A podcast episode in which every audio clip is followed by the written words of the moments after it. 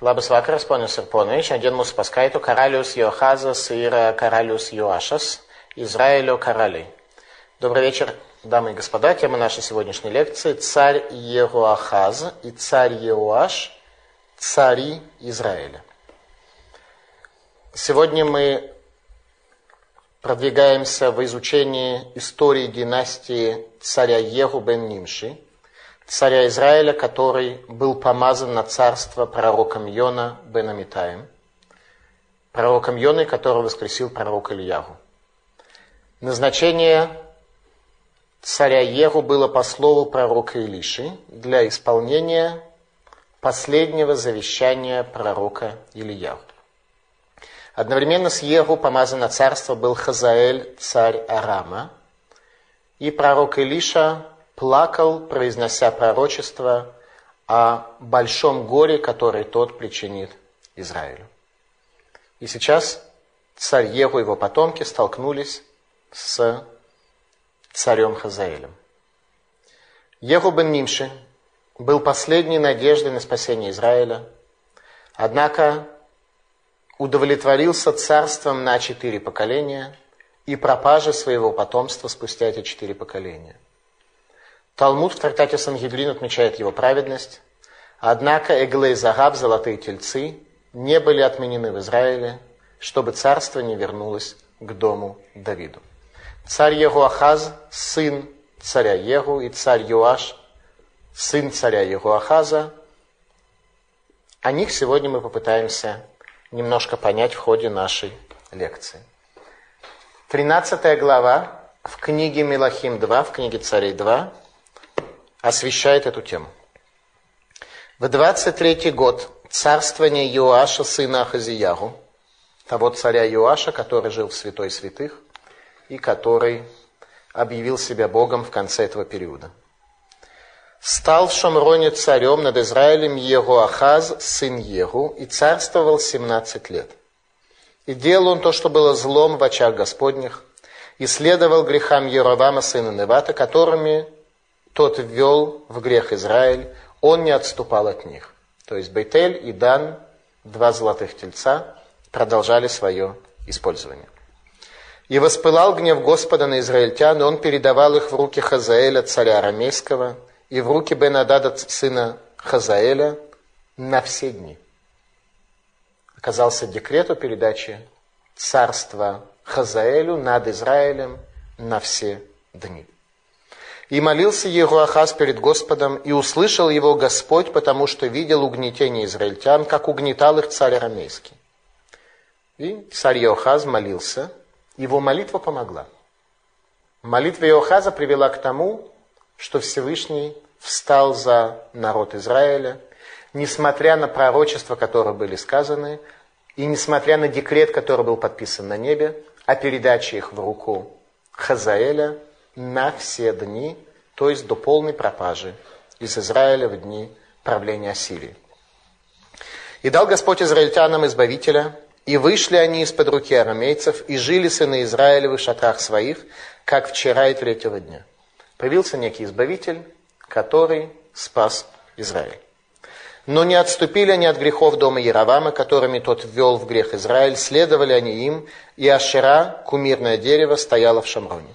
Ну, израильтяне успокоились, все стало хорошо, вискас герей, и снова вернулись э, к своему образу жизни. То есть во время молитвы мы видим отсюда, что какое-то изменение, какая-то динамика все-таки произошла. Израильтяне поняли, что нет у них выхода, что требуется полное изменение всей концепции царства.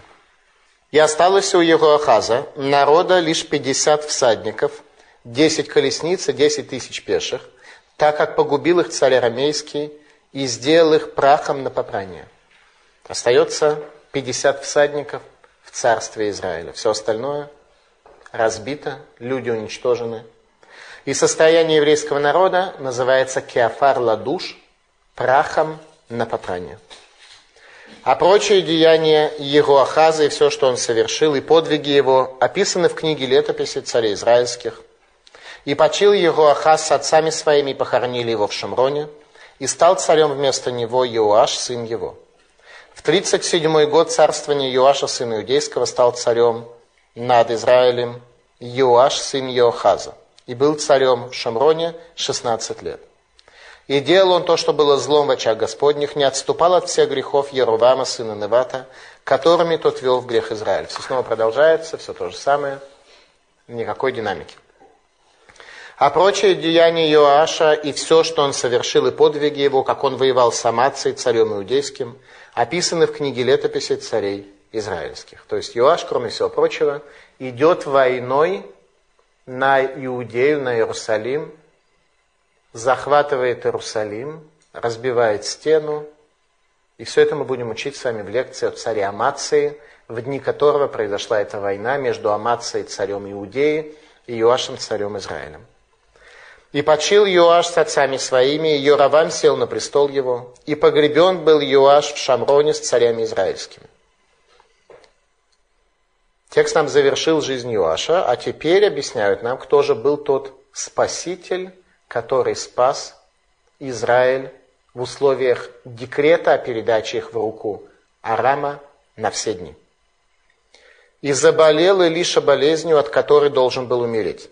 И пришел к нему Юаш, царь израильский, и плакал над ним и говорил, «Отец мой, отец мой, колесница Израиля и всадники его».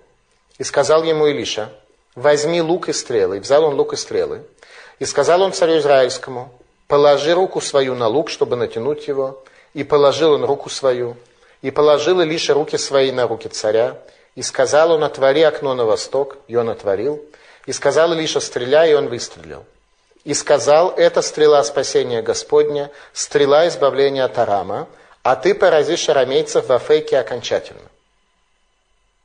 Возникает вопрос, зачем для пророчества пророка Илиши о поражении Арама необходимы все эти деяния со стрелянием в окно, с открыванием окна на восток. Почему нельзя было все это сформулировать просто словами?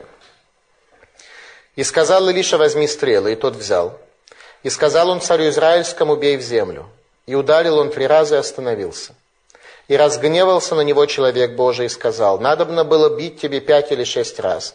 Тогда бы ты окончательно разбил арамейцев, а теперь ты побьешь арамейцев только три раза. И умер Илиша, и похоронили его. И отряды моавитян приходили в страну при наступлении года весной. И было хоронили одного человека, и увидели погребавшие такой отряд, и бросили не того человека в гробницу Илиши, и при падении своем коснулся тот человек костей Алиши, и ожил, и встал на ноги свои. То есть сразу после смерти пророка Илиши приходят маавитяне и хоронили некого человека. И не было времени его похоронить, его бросили в гробницу пророка Илиша, и он ожил. Второе воскрешение из мертвых, которое сделал пророк Илиша, уже будучи похороненным. Возникает вопрос, зачем нас все это пришло научить, что это был за лишний, дополнительный, еще один глобальный урок для царства Израиля из воскрешения этого человека. И Хазаэль, царь арамейский, притеснял израильтян во все дни Ехуахаза, но Господь помиловал их, пожалел их и обратился к ним ради союза своего с Авраамом, Ицхаком и Яковом, и не захотел погубить их, и не отверг их от лица своего до ныне. И умер Хазаэль, царь арамейский, стал царем вместо него Бенадад, сын его. А Юаш, сын Йоахаза, взял назад из рук Бенадада, сына Хазаэля, те города, которые тот взял войной из рук Йоахаза, отца его. Три раза разбил его Юаш и возвратил города Израилевы. До сих пор повествование о царях Егуахазе и царе Юаш. Что здесь происходит? Итак, царь Егуахаз, сын Егу. Вая сарабой Ашема. Делал он зло в глазах Бога. Егуахаз во всем следовал грехам Яровама бен Невата, то есть продолжал считать ту землю, на которой они живут, пустыней. Что такое пустыня? Мидбар. Слово лейдабер говорить. Пустыня – это состояние, где дебур, где речение Бога не осуществилось в полной мере. Это пустыня. Поэтому она недостаточно развита, поэтому на ней нет жизни. И они смотрят на землю Израиля, на Эрцакодыш, на священную землю, как на пустыню, где речение Бога не осуществилось в полной мере. Это концепция золотых тельцов. В результате Всевышний понимает, что после стольких династий, после стольких царей, после стольких поколений, уже надеяться не на что. Израиль уже никогда не сможет обрести тот образ, который у него должен быть. Поэтому передается Израиль в руку арамейцев, леколя ямим, на все дни. Декрет об окончательной пропаже Израиля. Именно об этом и плакал пророк Илиша, когда помазывал Хазаэля, царя Арама, на царство. Малбим говорит, что из-за нечестивости царя Израиля был подписан декрет о подчинении Рама Коля Ямим на все дни.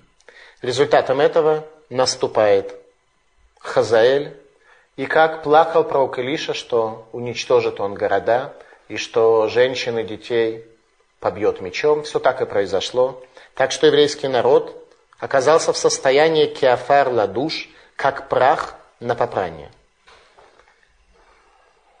Раша отмечает, что о том горе, которое причинит царь Арама Израилю, плакал царь Давид, который писал 80-й псалом из книги Тагилим, из книги псалмов.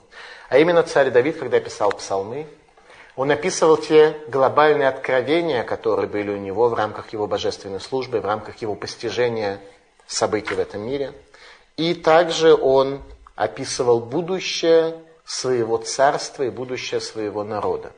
Поэтому псалмы являются книгой, которая навеяна небывалым Руха Кодыш, божественным наитием, которая пришла нам для того, чтобы показать пророчество основателя царства Израиля. Говорит он следующее. Ламнацеях аль шушаним эдут лаасав мизмор. Ламинацеях, руководителю хора, аль шушаним, о лилиях. Еврейский народ сравнивается с лилиями. Когда еврейский народ находится в здоровом состоянии, то он уподабливается образу лилии, которая окружена колючками. Если еврейский народ не пришел к этому состоянию, то состояние его кеофар ладуш, как прах на попрании. Царь Давид пишет слова. Посмотрите, что он пишет. Руэ Исраэль, Рейзина Нуре Кецон Йосеф, Йошефа Кровим Гофия. Псалом Асафа. Внемли ведущий Йосефа, как овец, восседающий на Коровим, явись. То есть о ком пишет царь Давид псалом? О потомках Юсефа, о царях Израиля. Перед Ефраимом, Бениамином и Минаше пробуди мощь Твою и приди на помощь нам. Боже, возврати нас, воссияй лицом Твоим, и мы будем спасены. Из какого состояния Бог должен спасать человека? Из состояния полного дефолта, из состояния полной пропажи. Потому что если это не полная пропажа, человек должен сам своей работой, своим трудом, своими духовными достижениями спасти свою ситуацию. «Доколе негодовать будешь на молитву народа твоего, ты кормил их хлебом слез и поил их слезами большой мерой. Ты сделал нас распри соседей наших, и враги наши насмехаются про себя. Бог Цваот, возврати нас, и воссия лицом Твоим, и будем мы спасены. Виноградную лозу из Египта принес Ты, изгнал народа и посадил ее. Освободил Ты место для нее, укрепил корни ее, и заполнила она страну. Еврейский народ является один из образов еврейского народа, это виноградная лоза, ибо вино является самым утонченным напитком, который существует в этом мире, хорошее вино. Поэтому еврейский народ сравнивается с виноградной лозой. Покрылись горы тени ее, ветви ее, как кедры Божьи. Простерла на ветви свои до моря и далеки прат, побеги свои. Зачем проломил ты ограды ее, и обирают ее все проходящие по пути, обгладывает ее вепрь лесной, и зверь полевой обидает ее. Бог Цваот, возвратись, прошу, взгляни с небес, и посмотри, вспомни лозу виноградную эту. Царь Давид в 80-й псалом, пишет о состоянии Юсефа, о состоянии, когда это будет виноградник, который побит со всех сторон, и граница его разрушена. Так объясняет нам Раши, что в 80-м псалме царь Давид имел в виду царство Юсефа. Несмотря на вынесение окончательного декрета, Всевышний принимает молитву Егуахаза. Ваяхель Егуахаз. И молился Егуахаз. Объясняет нам Ральбаг. Афаль пише лохая Егуахаз рауиша кишамат филато. Гиней шама хашем идбурах и лав мипней раато это лахац Исраэль шелахацуто мелах арам. Несмотря на то, что не был достоин его Ахаз того, чтобы Всевышний принял его молитву, тем не менее Всевышний услышал его из-за зла, из-за притеснения преследования Израиля со стороны царя Арама.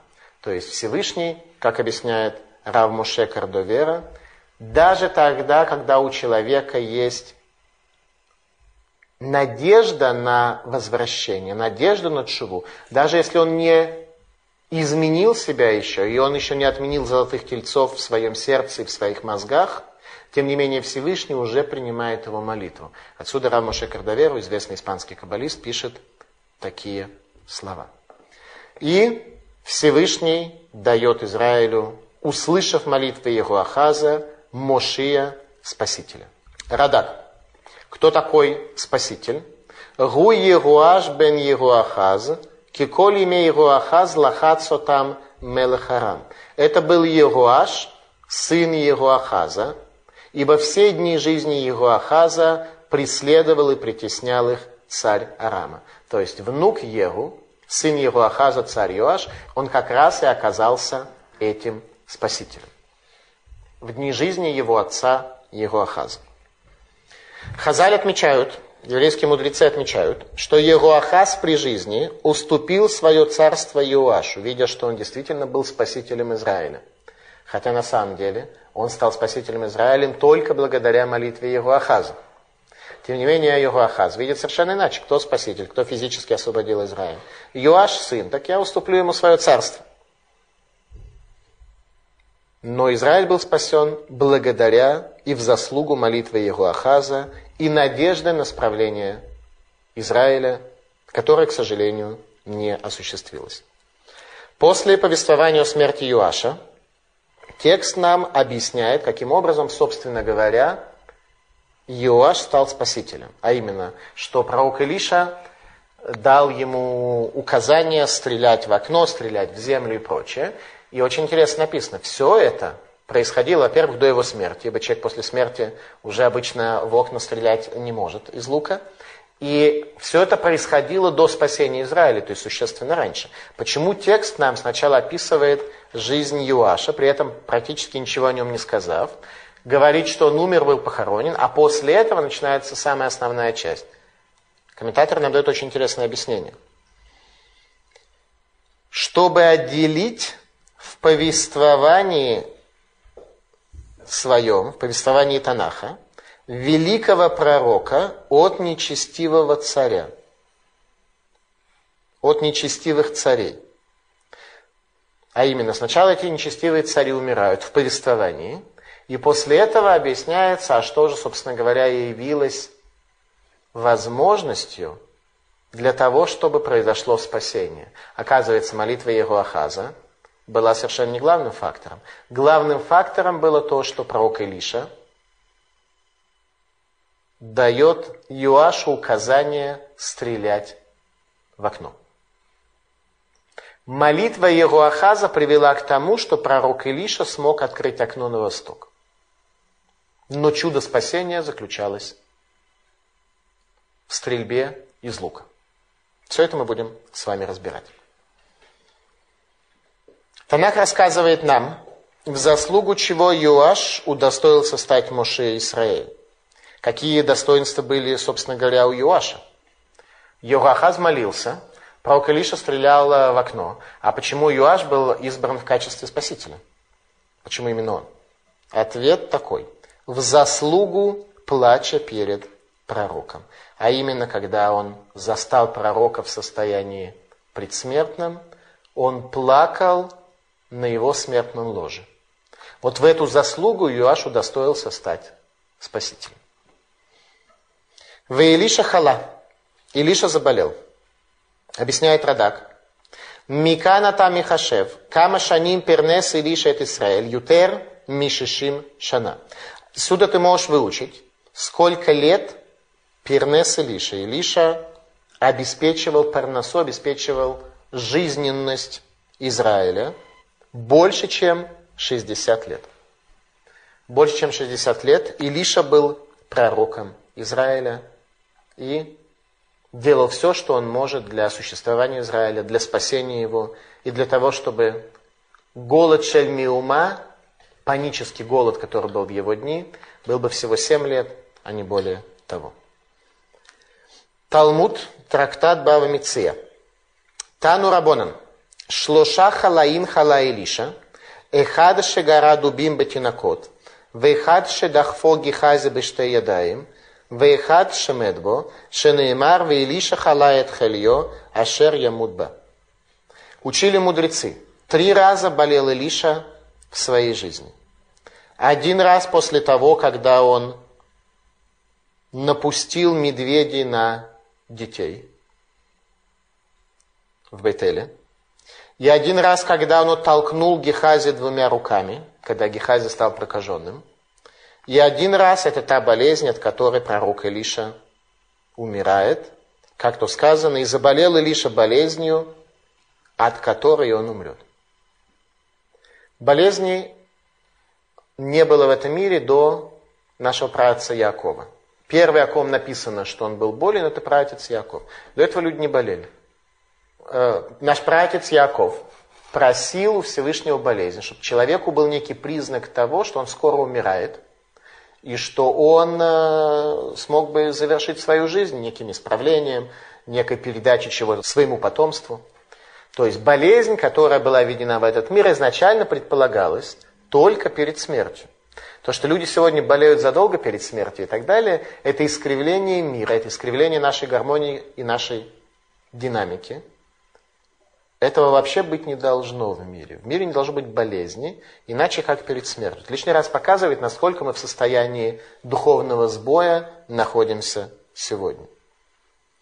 Царь Юаш плачет возле ложа больного пророка и произносит слова, которые пророк Илиша сказал о своем великом учителе, пророке Ильягу, после вознесения его на небо и пропажа из этого мира. А именно, какие слова произносит пророк Илиша, когда поднимается пророк Ильягу. «Ави, ави, рехав Исраилю парашав». Отец мой, отец мой, колесница Израиля и всадники его. И сейчас Юаш произносит те же самые слова. Была ли между ними какая-то разница? Наверное, была. По поводу Илиша написано «Вейцак Илиша» и «вскричал Илиша». По поводу Яши написано – что он произнес эти слова. Когда поднимался пророк Ильяру, у Илиша было состояние крика. Когда умирал пророк Илиша, Юаш э, произнес некие слова, которые вошли в историю. Но уже за это он удостоился того, что это ему тоже называется и засчитывается как плача пророки, что он пришел вообще его перед смертью навестить. За это он удостоился стать Муше Израиль. Ави, Ави, отец, отец мой, колесница Израиля и всадники. Раша объясняет, что Навиим не краим, а вот, что пророки называются отцами.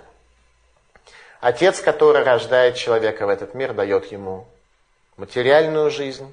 Пророк, который показывает человеку истинную картину мира, дает человеку жизнь в будущем мире и дает возможность человеку качественно, эффективно и правильно жить в этом мире. Вилинский Гаон говорит, Рабо шелим до Тора, некра авив бенефиш. Учитель его, который обучал его Торе, называется отцом его в аспекте его души. Ситуация в Израиле тяжелая. Кеофар ладуш, как прах на попрание. И тогда Иоаш приходит к пророку Илише для того, чтобы плакать возле его смертного одра. Илкут Шимони, Мидраш Илкут Шимони. Им осим рациона маком, арегем ке кухавим, ваим лав арегем ке афар. Если исполняет Израиль волю Всевышнего, то они сравниваются со звездами, а если нет, то тогда с прахом на попрание. Это теологическое утверждение оказалось абсолютно осязаемым в их дни. Они это просто увидели, просто поняли.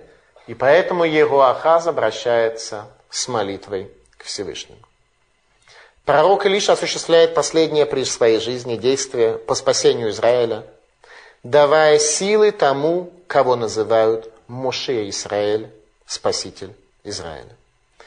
И мы задали с вами вопрос, в чем была потребность в стрельбе из лука? Почему пророк Илиша должен был положить свою руку на руку царя для того, чтобы тот стрелял в окно, и почему он э, разгневался, когда тут выстрелил три раза в землю, считая, что он должен был стрелять пять или шесть.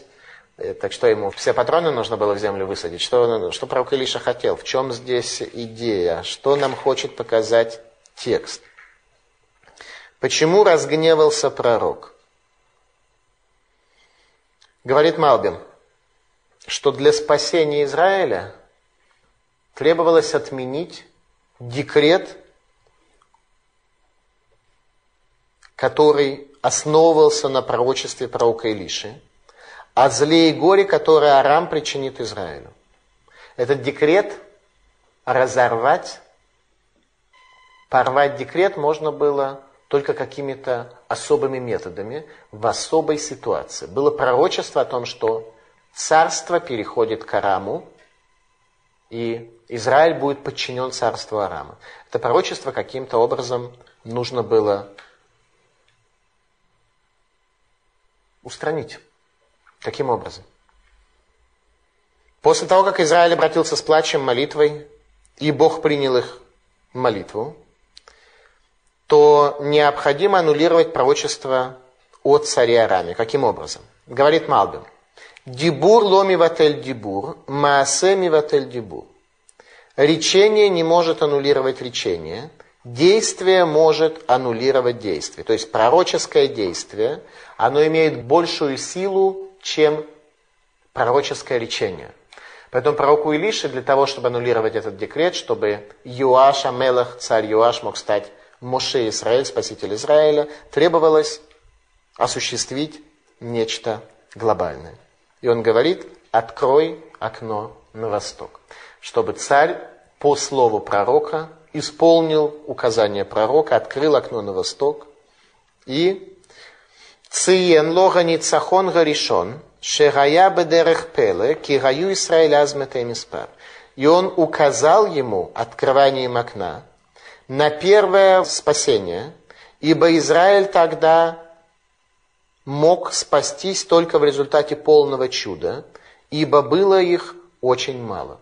Ибо огромное поражение, поражение в жизнях жителей царства Израиля причинили им армейцы.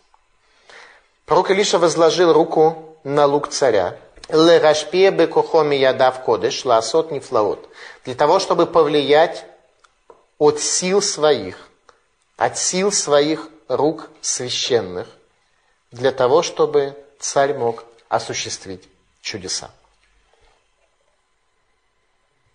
Говорит Малвин, что пророчество, сопровождаемое пророческим деянием, не может не сбыться. Если пророк сказал некие слова, теоретически они могут не исполниться.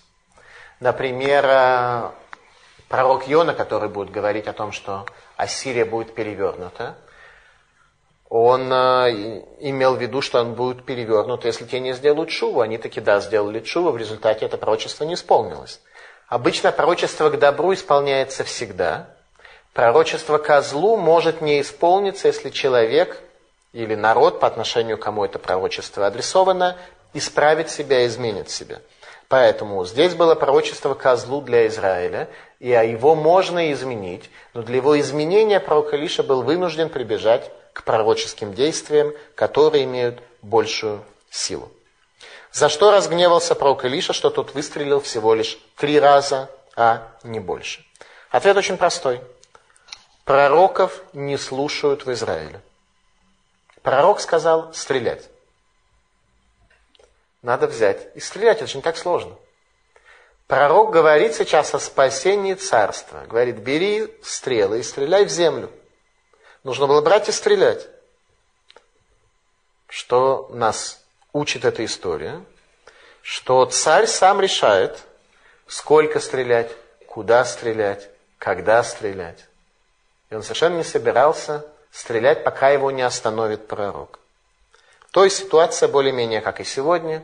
Равинов не слушают, сами решают, когда, сколько и как.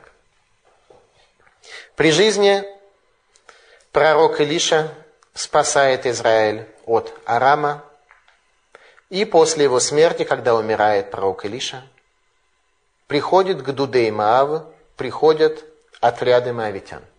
Добавляется новый враг. Когда мы говорили, что 60 лет спасал пророк Илиша Израиль, и что его чудеса оказали больше, чем оружие царей, тем не менее, отсюда мы как раз видим, что после смерти пророка приходят отряды мавитян. И умер Илиша, и похоронили его, и отряды моавитян приходили в страну при наступлении года.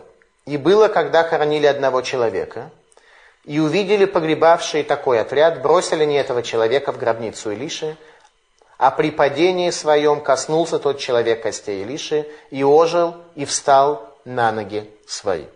Человек ожил. Воскрешение мертвого пророком Илишей после его смерти. Чему нас пришло это научить? Какая цель заключалась в этом воскрешении?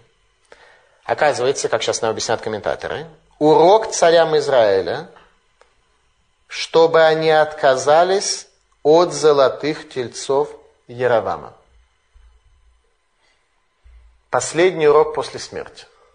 И возникает вопрос, как э, воскрешение умершего человека, которого бросили в склеп к пророку Илише, связано с золотыми тельцами. Какая в этом связь? Сейчас мы с вами увидим. Ну, видим очень просто. А вдруг мы знаем, кто был тот человек, которого бросили, которого хоронили. И тогда мы с вами все сможем понять. Последний урок династии Ерубен Нимши. Об этом сказали мудрецы. Гдолим цадиким бамитатам ютерми бахаейхем. Более великие праведники по смерти своей, чем при жизни своей. Ибо после смерти своей происходит у них еще какие-то постижения, в момент смерти происходит постижение. Поэтому мудрецы великие после смерти становятся еще более великими, чем при своей жизни. В всяком случае, пророк Илиша воскрешает человека при падении в свой склеп. Талмуд в трактате Хулин говорит следующее. Детания аль-раглав амад учили мы, как сказано в нашей книге, и встал этот человек на ноги, улыбейто логалах, а домой не пошел. Воскрепнувший встал на ноги, а домой не пошел. Возникает вопрос, а куда он, да, пошел, э, домой не пошел, куда он пошел. Мидраш Миламед, шело гайта амидато элелиша лифрош меотот садик бельвед. Говорит Мидраш Раба, пришло это нас научить, что воскрешение этого человека было только на час, ну, на короткий промежуток времени, для того, чтобы он освободил могилу праведника от своего присутствия. Это была единственная задача, чтобы он вышел и побежал, побежал за ними. То есть до дома он добежать просто не успел. Э, умер снова.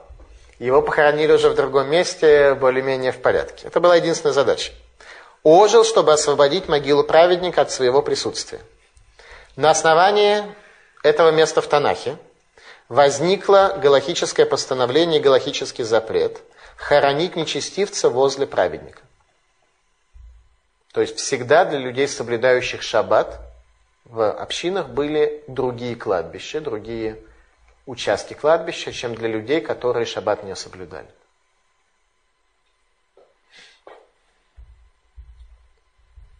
Говорит Раша, кто же был этот человек, который освободил от своего присутствия могилу пророка Илиша?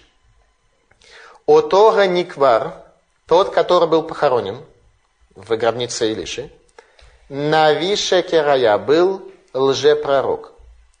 Это тот лжепророк, который вернул пророка Идо для того, чтобы есть и пить в Бейтеле. Тот старый пророк, который вернул пророка Идо, который пришел для того, чтобы разрушить жертвенник золотым тельцам, который Яровам бен Неват помещал. Это наша вторая лекция, лекция Яровам бен Неват, когда пророк Иду приходит из Иудеи, и когда говорит он, что запрещено мне есть и пить, и пришел к нему старый лжепророк, который говорит, что я пророк такой же, как и ты, и после того, как ты завершил свое пророческое задание в Бетеле, ты уже можешь туда прийти второй раз ко мне и спокойно поесть, и еще и то ли меня поучишь. Это был тот самый старый пророк, который был стар уже тогда, в дни Ирвама бен Невата, и он прожил весь этот период, уже сколько царей прошло с тех пор, умер, оказался в могиле пророка Илиши и встал на ноги свои, но до дома не дотянул. Это последний урок, который пророк Илиша дает царям Израиля, о неуместности использования золотых тельцов в качестве теологической ценности.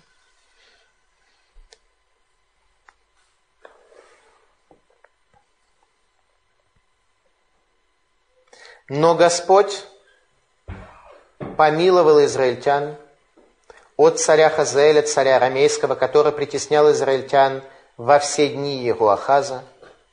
Господь помиловал их, пожалел их и обратился к ним ради союза своего с Авраамом, Ицхаком и Яковом, и не захотел погубить их, и не отверг их от лица своего до ныне. То есть Всевышний пожалел евреев, здесь написано, из-за союза с працами – эта фраза такая как бы очевидная или не очевидная, из нее надо что-то выучить.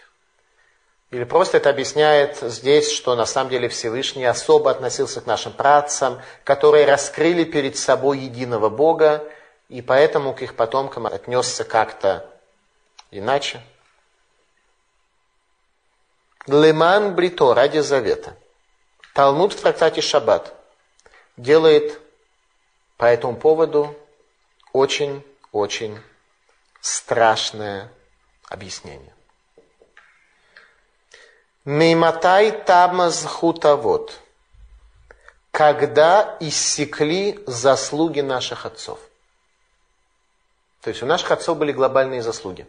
Когда в мире язычества они раскрыли перед собой Бога и отдали ради этого Бога все больше, чем мог сделать человек. Эти заслуги покрывали их потомство на протяжении веков. Талмуд задает вопрос, когда эти заслуги окончились? Нам как-то казалось, что эти заслуги должны быть вечными, и Талмуд задает вопрос, из которого мы видим, что они совсем не вечны, что заслуги отцов закончились, что когда потомство наших працев дошло до определенного состояние отдаления, то эти заслуги уже помочь им не могли. Омар Рав, говорит Рав, Миямод Гоше Бенбери. Говорит Рав, это было с дней пророка Гоше Бенбери, который будет пророчествовать при изгнании Израиля.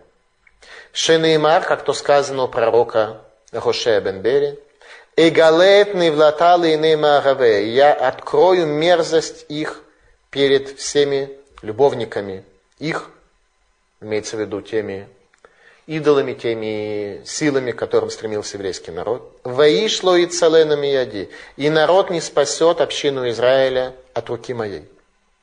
Такая точка зрения Рава, что заслуги отца закончились к изгнанию десяти колен. Вы Шмуэль, Амар говорит Шмуэль, Миимей Хазаэль, что заслуги отцов иссекли у нас в дни Хазаэля, намного раньше. Шенеймар, Вехазаэль Мелах Арам, Лахацат Исраэль Коль Еме его Ахаз.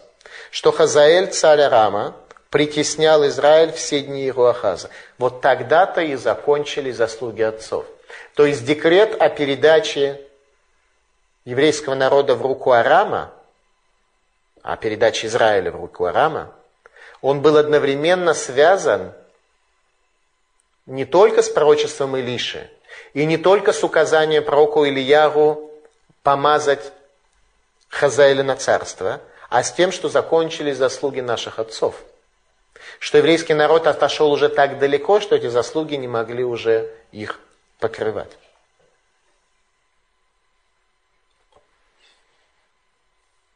Если так, если у нас надежда на будущее. Сегодня мы золотым тельцам даже не поклоняемся по причине того, что мы не понимаем, как это работает.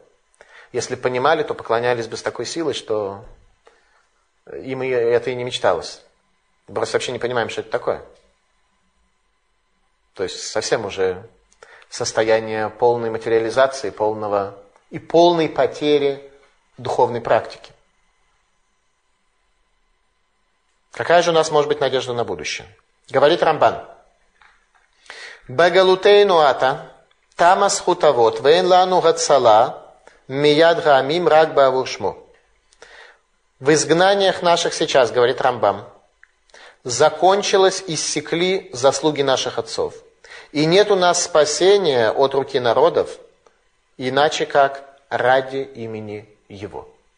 Всевышний ради имени Своего спасает еврейский народ даже тогда, когда заслуги отцов закончены. Так считает Рамбам.